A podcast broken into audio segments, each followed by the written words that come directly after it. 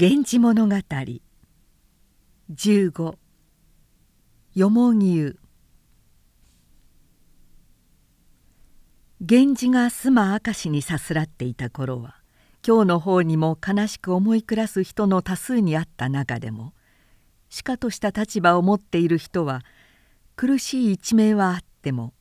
例えば二条の夫人などは源氏が旅での生活の様子もかなり詳しく通信されていたし便宜が多くて手紙を書いて出すこともよくできたし当時無冠になっていた源氏の無紋の衣装も季節に従って仕立てて送るような慰みもあった。真実悲しい境遇に落ちた人というのは源氏が京を出発した際のこともよそに想像するだけであった女性たち。無視して行かれた恋人たちがそれであった。常陸宮の末妻花は父君がお隠れになってから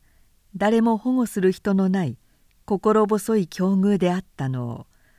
思いがけず生じた源氏との関係からそれ以来物質的に補助されることになって源氏の富から言えば物の数でもない情けをかけていたに過ぎないのであったが受ける方の貧しい女王一家のためにはたらいへ星が移ってきたほどの妨害の幸福になって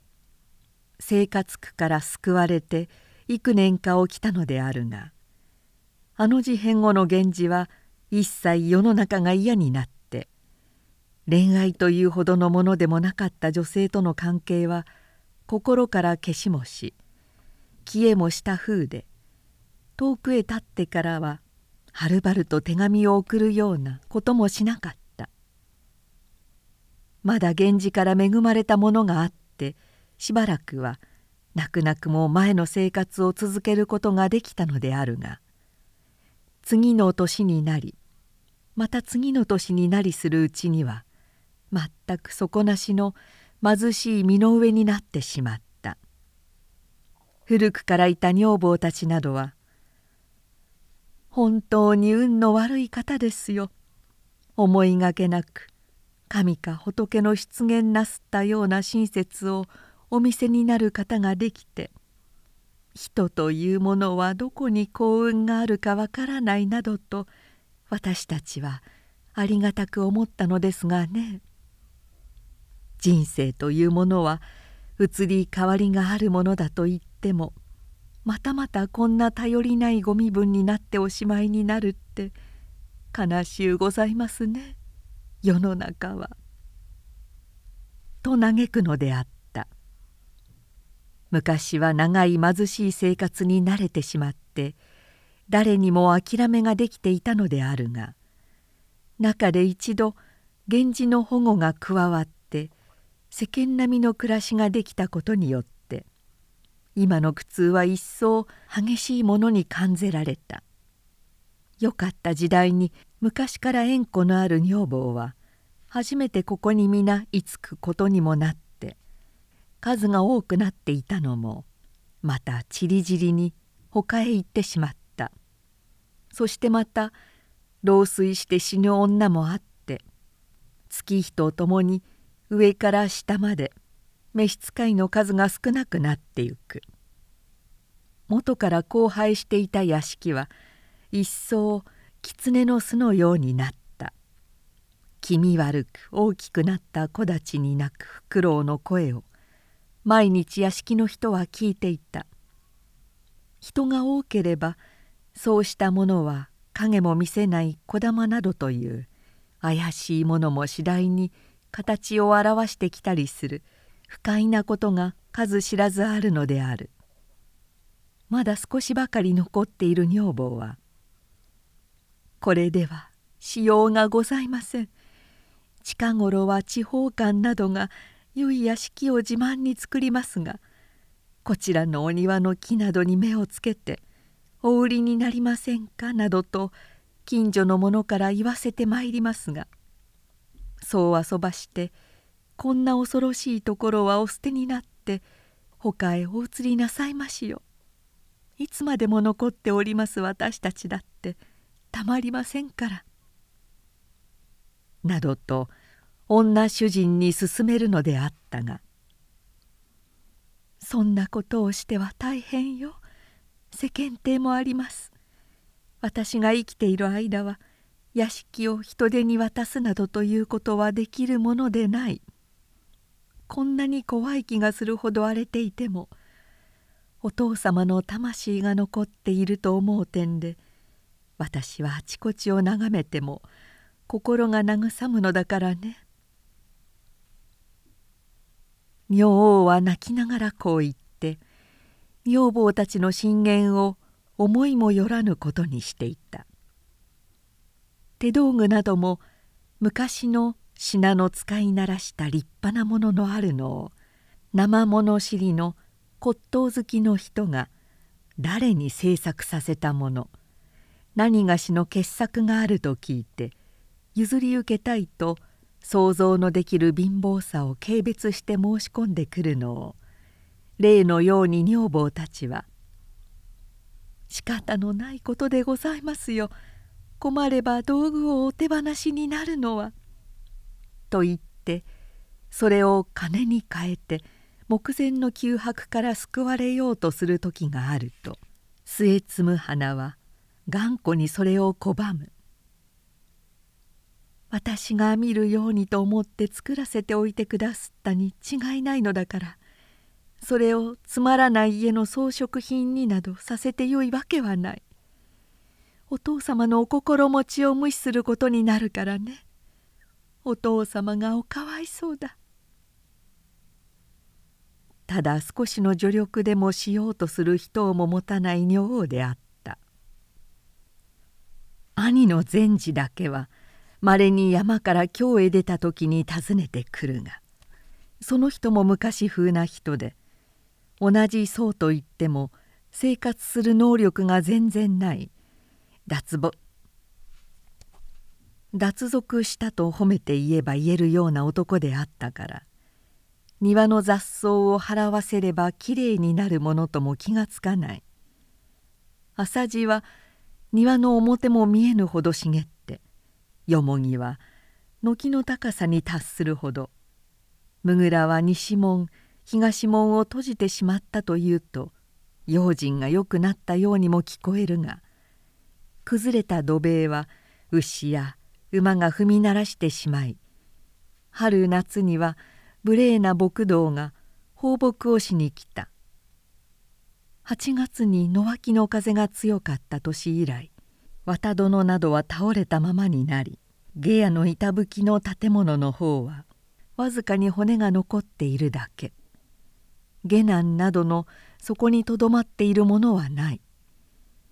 栗屋の煙が立たないでなお生きた人が住んでいるという悲しい屋敷である。盗っ人というようながむしゃらな連中も外見の貧弱さに愛想をつかせてここだけは素通りしてやってこなかったからこんな野良藪のような屋敷の中で神殿だけは昔通りの飾り付けがしてあった。しかしきれいに掃除をしようとするような心がけの人もない。塵は積もってもあるべきものの数だけはそろった座敷に末摘む花は暮らしていた。古い歌集を読んだり小説を見たりすることはつれづれが慰められることにもなるし物質的に不足の多い境遇も忍んでいけるのであるが末摘む花はそんな趣味も持っていない。それは必ずしも良いことではないが暇な女性の間で友情を持った手紙を書き交わすことなどは多感な年頃ではそれによって自然の見方も深くなってゆき木や草にも慰められることにもなるがこの女王は父宮が大事にお扱いになった時と同じ心持ちでいて普通の人との交際は一切避けて友人を持っていないのである。親戚関係があっても親しもうとせず好意を寄せようとしない態度は手紙を書かぬところに伺われもするのである。古臭い書物棚から「空森」「箱屋の閉じ」「かぐや姫物語」などを絵に描いたものを引き出して退屈しのぎにしていた。古歌なども良い作をよって橋書も作者の名も書き抜いておいてみるのが面白いのであるがこの人は古勘やがきとか男子とかの湿り気を含んで熱くなったものなどへ誰もの知っている親身などはみじんもないようなものの書き抜いてしまってあるのを物思いの募った時などには出して広げていた。今の婦人が誰もするように経を読んだり仏勤めをしたりすることは生意気だと思うのか誰も見る人はないのであるが数珠を持つようなことは絶対にない。こんなふうに末妻花は古典的であった。侍従という乳母の娘などは主家を離れないで残っている女房の一人であったが以前から半分ずつは勤めに出ていた参院がお隠れになってからは侍従も仕方なしに女王の母君の妹でその人だけが身分違いの地方官の妻になっている人があって娘を貸しづいて若い良い女房を幾人でも欲しがる家へ。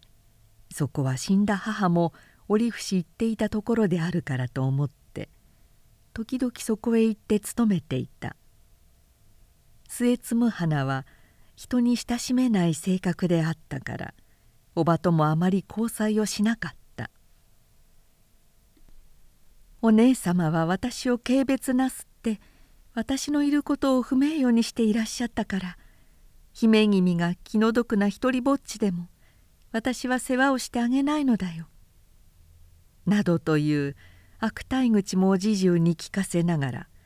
時々侍従に手紙を持たせてよこした初めから地方環境の家に生まれた人は貴族を真似て思想的にも思い上がった人になっているものも多いのにこの婦人は貴族の出でありながら下の階級へ入ってゆく運命を生まれながらに持っていたものか卑しい性格のおば君であった。自身が家紋の顔汚しのように思われていた昔の腹いせに常陸宮の女王を自身の娘たちの女房にしてやりたい。昔風なところはあるが気立てのよい後見役ができるであろうとこんなことを思って時々私のお宅へもおいでくだすったらいかがですか？あなたのおことの根も伺いたがる娘たちもおります」と言ってきた。これを実現させようとおばは自重にも促すのであるが末摘む花は負けじ魂からではなくただ恥ずかしく決まりが悪いためにおばの正体に応じようとしないのをおばの方では悔しく思っていた。そのうちにおばの夫が九州の第二に任命された。娘たちをそれぞれ結婚させておいて夫婦で認知へ立とうとする時にもまだおばは女王を伴って行きたがって遠方へ行くことになりますとあなたが心細い暮らしをしておいでになるのを捨てておくことが気になってなりません。ただ今までもお構いはしませんでしたが近いところにいるうちはいつでもお力になれる自信がありましたので」と体裁よくことづてて誘いかけるのも女王が聞き入れないから「まあ憎らしい威張っていらっしゃる。自分だけは偉いつもりでもあの藪の中の人を大将さんだって奥様らしくは扱ってくださらないだろう」と言って罵った。そのうちに源氏有面の戦時が下り帰郷の段になると忠実に待っていた思想の固さを誰よりも先に認められようとする男女にそれぞれ有形無形の代償を喜んで源氏の払った時期にも末摘む花だけは思い出されることもなくていくつきかがそのうちたった。もう何の望みもかけられない。長い間不幸な境遇に落ちていた源氏のためにその勢力が宮廷に復活する日があるようにと念じ暮らしたものであるのに卑しい階級の人でさえも源氏の再び得た輝かしい地位を喜んでいる時にもただよそのこととして聞いていねばならぬ自分でなければならなかったか。源氏が今日から追われた時には自分一人の不幸のように悲しんだがこの世はこんな不公平なものであるのかと思って末摘む花は恨めしく苦しく切なく一人で泣いてばかりいた。第二の夫人は私の言った通りじゃないか。どうしてあんな見る影もない人を源氏の君が奥様の一人だとお思いになるものかね。仏様だって罪の軽いものほどよく導いてくださるのだ。手もつけられないほどの貧乏女でいて威張っていて宮様や奥さんのいらっしゃった時と同じように思い上がっているのだから始末が悪いなどと思って一層軽蔑的に末摘む花を見た「ぜひ決心をして九州へおいでなさい」世の中が悲しくなる時には人は進んでも旅へ出るではありませんか。田舎とは嫌なところのようにお思いになるか知りませんが私は受け合ってあなたを楽しくさせます」口前よく熱心に同行を促すと貧乏に空いた女房などは「そうなればいいのに何の頼むところもない方がどうしてまた意地をお張りになるのだろう」と言って末摘む花を非難した。侍従も第二の老いのような男の愛人になっていて京へ残ることもできない立場からその意志でもなく女王のもとを去って九州行きをすることになっていた。京へおきして参ることが気がかりでなりませんからいらっしゃいませ」と誘うのであるが女王の心はなお忘れられた形になっている源氏を頼みにしていた。どんなに時がたっても自分の思い出される機会のないわけはない。あれほど固い誓いを自分にしてくれた人の心は変わっていないはずであるが自分の運の悪いために捨てられたとも人からは見られるようなことになっているのであろう。風の頼りででも自分の哀れな生活が源氏の耳に入ればきっと救ってくれるに違いないと。これはずっと以前から女王の信じているところであって屋敷も家も昔に売した後輩の仕方ではあるが部屋の中の道具類を底箔の金に変えていくようなことは源氏の来た時には不都合であるからと忍耐を続けているのである。気をめいらせて泣いている時の方が多い。末摘む花の顔は一つの好みだけを大事に顔に当てて持っている。仙人とも言ってよい奇怪なものに見えて異性の興味を引く価値などはない。気の毒であるから詳しい描写はしないことにする。冬に入れば入るほど頼りなさはひどくなって悲しく物思いばかりして暮らす女王だった。源氏の方ではコインのための盛んな発行を催して世間がそれに沸き立っていた。僧などは平凡なものを呼ばずに学問と徳行の優れたのを選んで生じたその物事に女王の兄の善治も出た帰りに妹君を訪ねてきた。源氏の大納言さんの発行に行ったのです。大変な準備でねこの世の浄土のように法要の場所はできていましたよ。音楽も武学も大したものでしたよ。あの方はきっと仏様の化身だろう。五色の世にどうして生まれておいでになったろう。こんな話をして善治はすぐに帰った。普通の兄弟のようには話し合わない二人であるから生活苦も末摘む花は訴えることができないのである。それにしてもこの不幸な惨めな女を捨てておくというのは情けない仏様であると末摘む花は恨めしかった。こんな気のした時から自分はもう顧みられる望みがないのだろうとようやく思うようになった。そんな頃であるが第二の夫人が突然訪ねてきた。平勢はそれほど親密にはしていないのであるが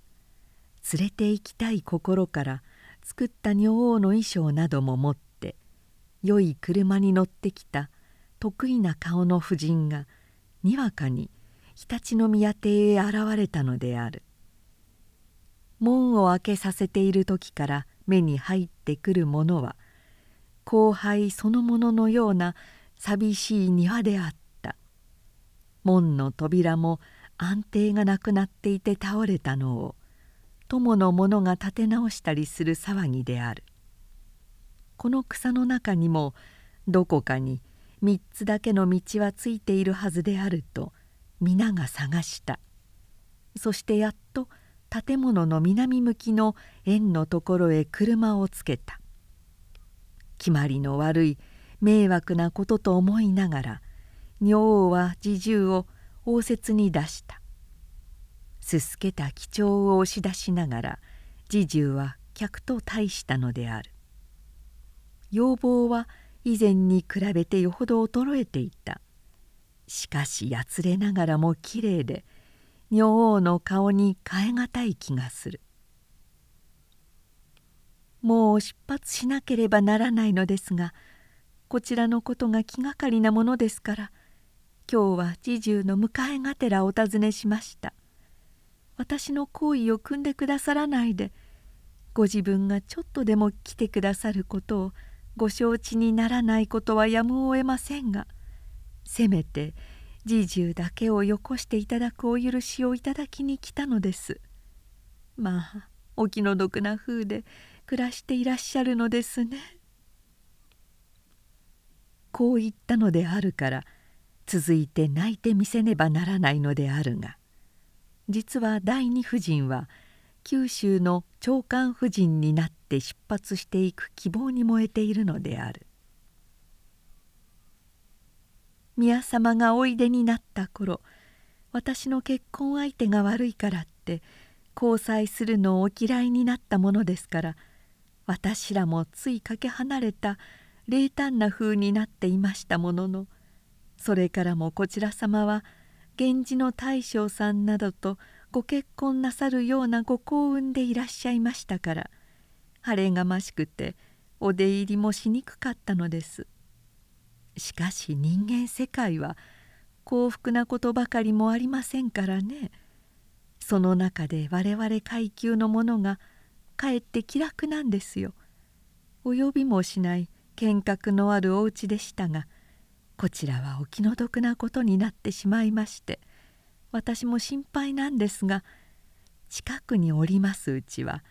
何かの場合にお力にもなれると思っていましたものの遠いところへ出て行くことになりますととてもあなたのことが気になってなりません。と夫人は言うのであるが女王は心の動いた風もなかったご好意はうれしいのですが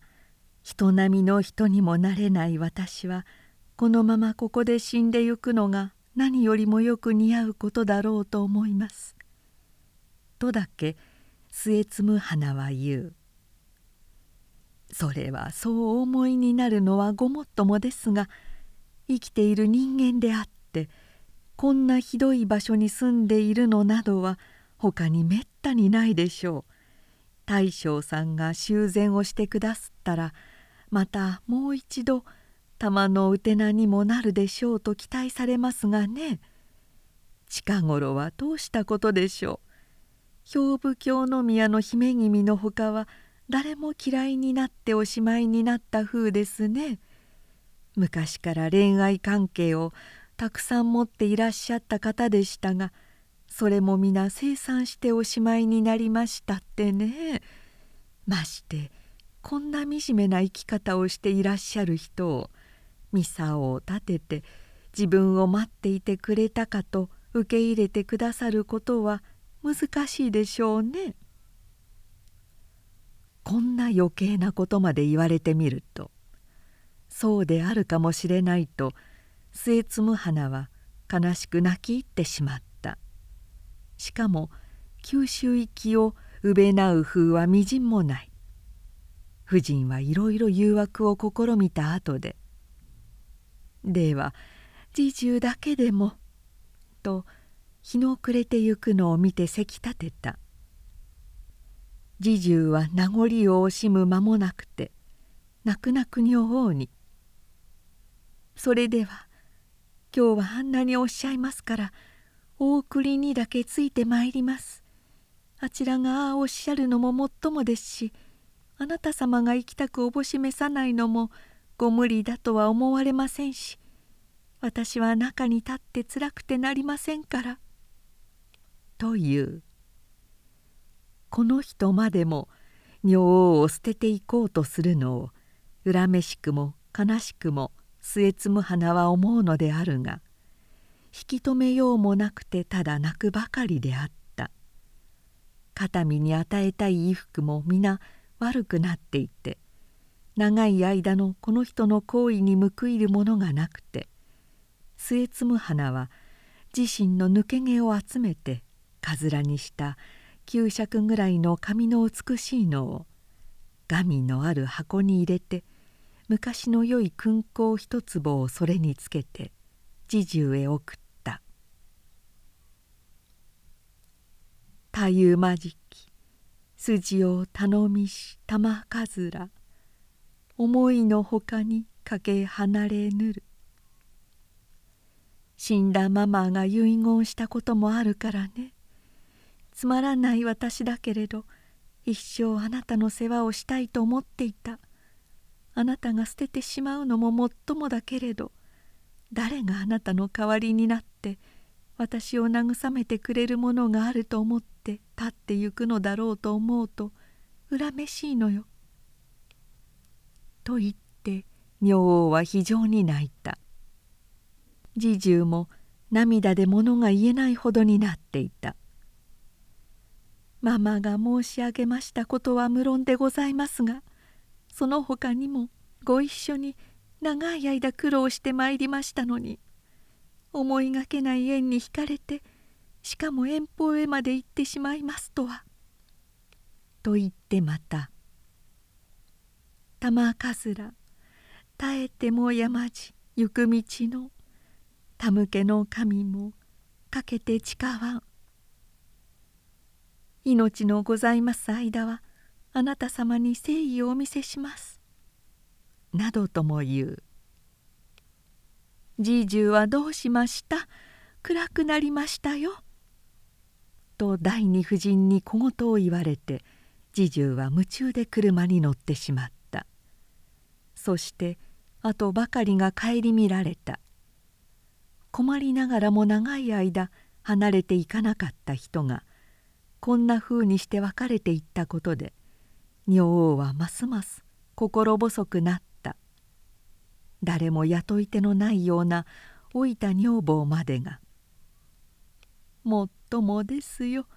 どうしてこのままいられるものですか。私たちだってもう我慢ができませんよ」こんなことを言って他へ勤める手鶴を探し始めてここを出る決心をしたらしいことを言い合うのを聞くことも末摘む花の身にはつらいことであった。11月になると雪やみぞれの日が多くなって他のところでは消えている間があってもここでは竹の高い枯れた雑草の陰などに深く積もったものは傘が高くなるばかりで腰の白山をそこに置いた気がする庭を今はもう誰一人出入りする下男もなかった。こんな中につれづれな日を送るより仕方のない末摘む花の女王であった。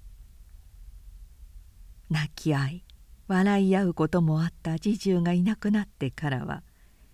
夜の塵のかかった帳台の中でただ一人寂しい思いをして寝た。源氏は長く焦がれ続けた紫夫人のもとへ帰り得た満足感が大きくてただの恋人たちのところなどへは足が向かない時期でもあったから常陸宮の女王はまだ生きているだろうかというほどのことは時々心に上らないことはなかったが探し出してやりたいと思うことも急ぐことと思われないでいるうちにその年も暮れた。4月ごろに花散る里を訪ねてみたくなって夫人の了解を得てから源氏は二条の院を出た。幾日か続いた雨の残り雨らしいものが降って止んだ後で月が出てきた。青春時代の忍び歩きの思い出される縁な夕づくよであった。車の中の源氏は昔をうつらうつらと幻に見ていると形もないほどに荒れた大木が森のような屋敷の前に来た。高い松に藤がかかって月の光に花のなびくのが見え風と一緒にその香りが懐かしく送られてくる。立花とはまた違った感じのする花の香りに心が惹かれて車から少し顔を出すようにして眺めると長く枝を垂れた柳も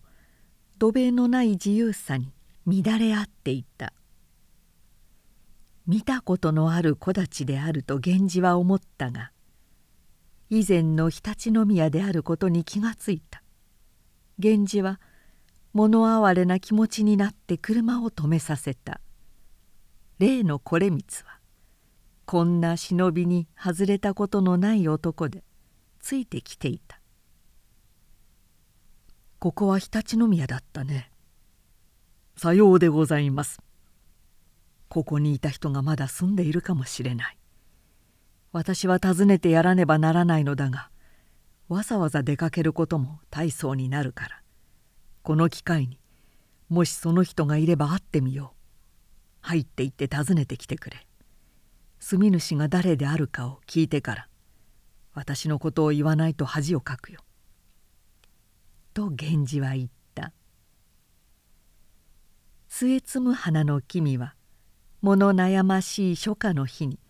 その昼間うたた寝をした時の夢に父宮を見て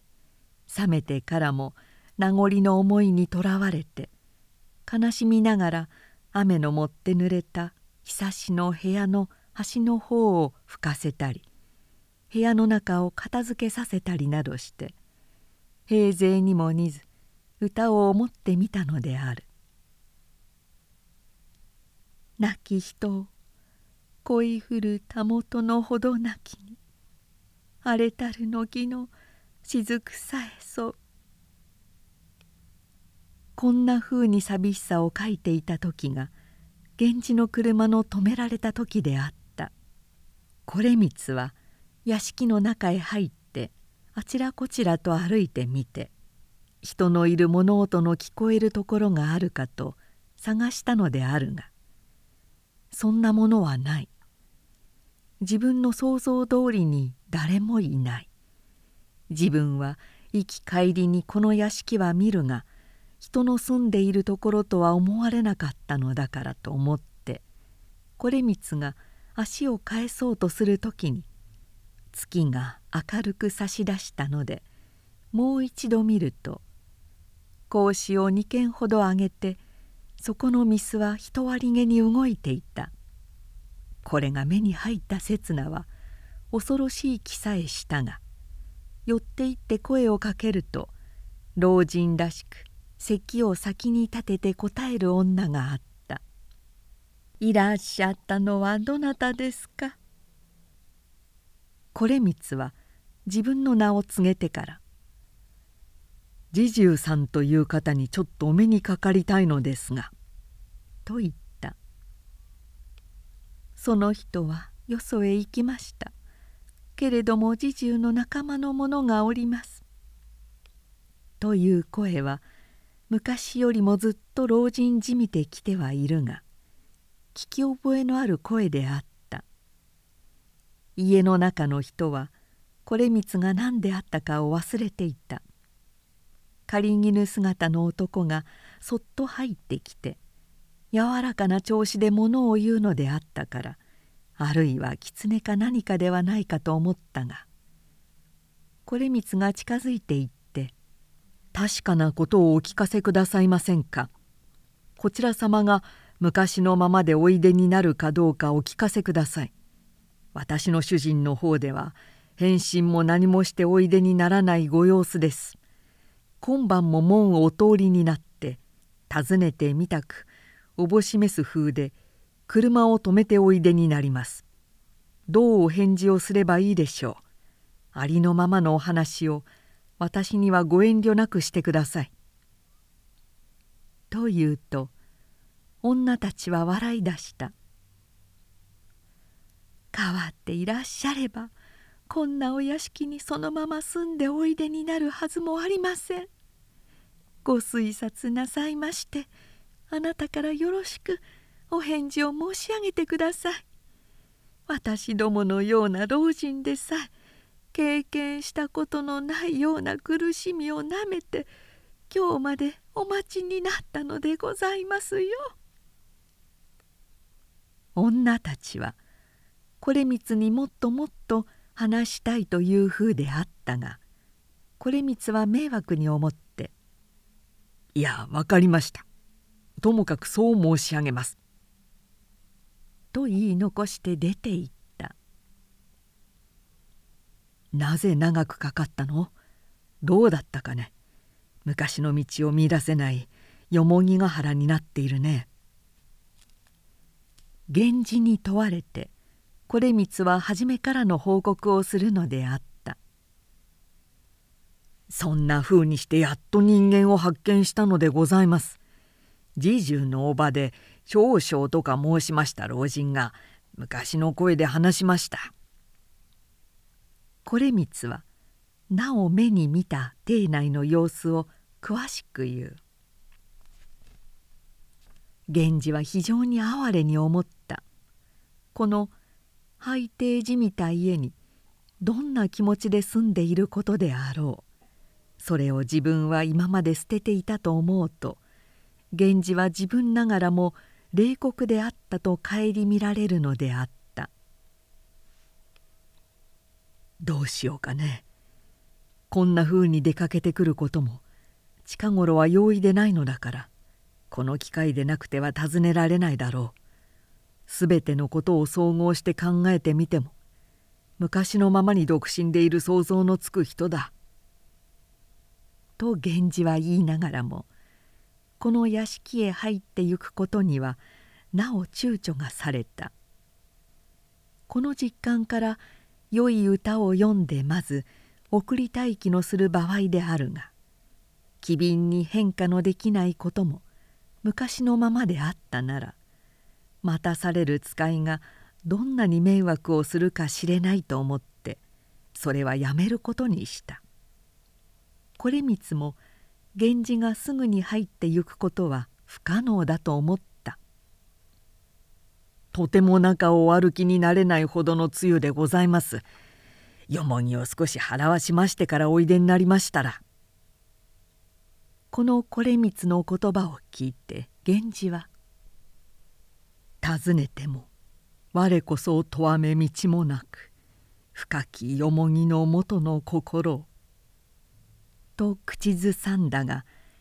やはり車からすぐに降りてしまった。惟光は草の露を馬の鞭で払いながら案内した。木の枝から散る雫も秋のしぐれのように荒く降るので傘を源氏に差し掛けさせた。惟光が「木の下梅雨は雨に勝れり」「三さ油い三笠と申せ宮城の野でございます」という源氏の差し抜きの裾はひどく濡れた。昔でさえあるかないかであった注文などは影もなくなっている。家の中へ入るのもむき出しな気のすることであったが誰も人は見ていなかった。女王は望みをかけてきたことの事実になったことはうれしかったが立派な姿の源氏に見られる自分を恥ずかしく思った。第二の夫人の送った衣服はそれまで嫌な気がしてよく見ようともしなかったの。を女房らが香を入れるからびつにしまっておいたから良い香りのついたのにその人々から仕方なしに着替えさせられてすすけた几帳を引き寄せて座っていた。源氏は座についてから言った「長くお会いしないでも私の心だけは変わらずにあなたを思っていたのですが何ともあなたが言ってくださらないものだから恨めしくて今まで試すつもりで霊丹を装っていたのですよ。しかし三輪の杉ではないがこの前の木立を目に見ると素通りができなくてね私から負けて出ることにしましたよ。貴重の垂れ絹を少し手で開けてみると女王は例のようにただ恥ずかしそうに座っていてすぐに返事は用しない。こんな住まいにまで訪ねてきた源氏の志の身にしむことによってやっと力づいて何かを少し言った「こんな草原の中で他の望みも起こさずに待っていてくだすったのだから私は幸福を感じる。またあなただってあなたの近頃の心持ちもよく聞かないままで自分の愛から押して愛を持っていてくださると信じて訪ねてきた私を何と思いますか？今日まであなたに苦労をさせておいたことも私の心からのことでなくてその時は世の中の事情が悪かったのだと思って許してくださるでしょう。今後の私が誠実の欠けたようなことをすればその時は私が十分に責任を負いますよ」などとそれほどに思わぬことも女を感動さすべく源氏は言った。泊まってゆくこともこの家の様子と自身とが調和の取れないことを思ってもっともらしく口実を作って源氏は帰ろうとした。自身の植えた松ではないが昔に比べて高くなった木を見ても年月の長い隔たりが源氏に思われた。そして源氏の自身の今日の身の上と逆境にいた頃とが思い比べられもした。藤波の打ちすぎがたく見えつるは待つこそ宿の印なりけれ。数えてみれば随分長い年月になることでしょうね。物哀れになりますよ。またゆるりと悲しい旅人だった時代の話も聞かせに来ましょう。あなたもどんなに苦しかったかという真苦の後も私でなくては聞かせる人がないでしょう。と間違いかもしれぬが私は信じているのですよ。などと源氏が言うと年を経て待つ印なき我が宿は花の頼りに過ぎぬばかりか」と低い声で女王は言った。みじろぎに知れる姿も袖に含んだ匂いも昔よりは感じよくなった気がすると源氏は思った。落ちようとする月の光が西のつまどの開いた口からさしてきてその向こうにあるはずの綿殿もなくなっていたし久しの板もすっかり取れた家であるから明るく室内が見渡された。昔のままに飾り付けの揃っていることは忍草の生い茂った外見よりも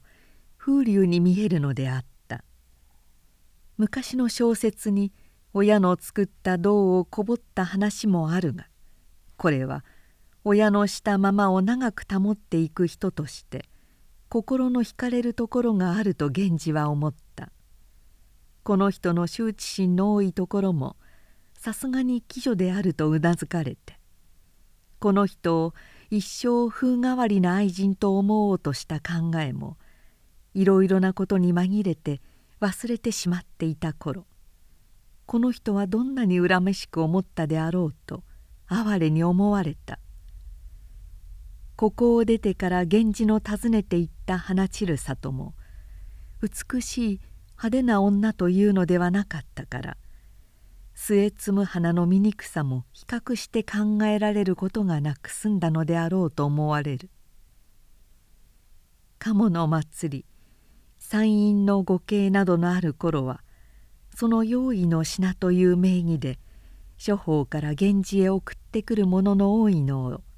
源氏はまたあちらこちらへ分配した。その中でも常陸宮へ送るのは源氏自身が何かと指図をして宮邸に足らぬものを何かと多く加えさせた。親しい警視に命じて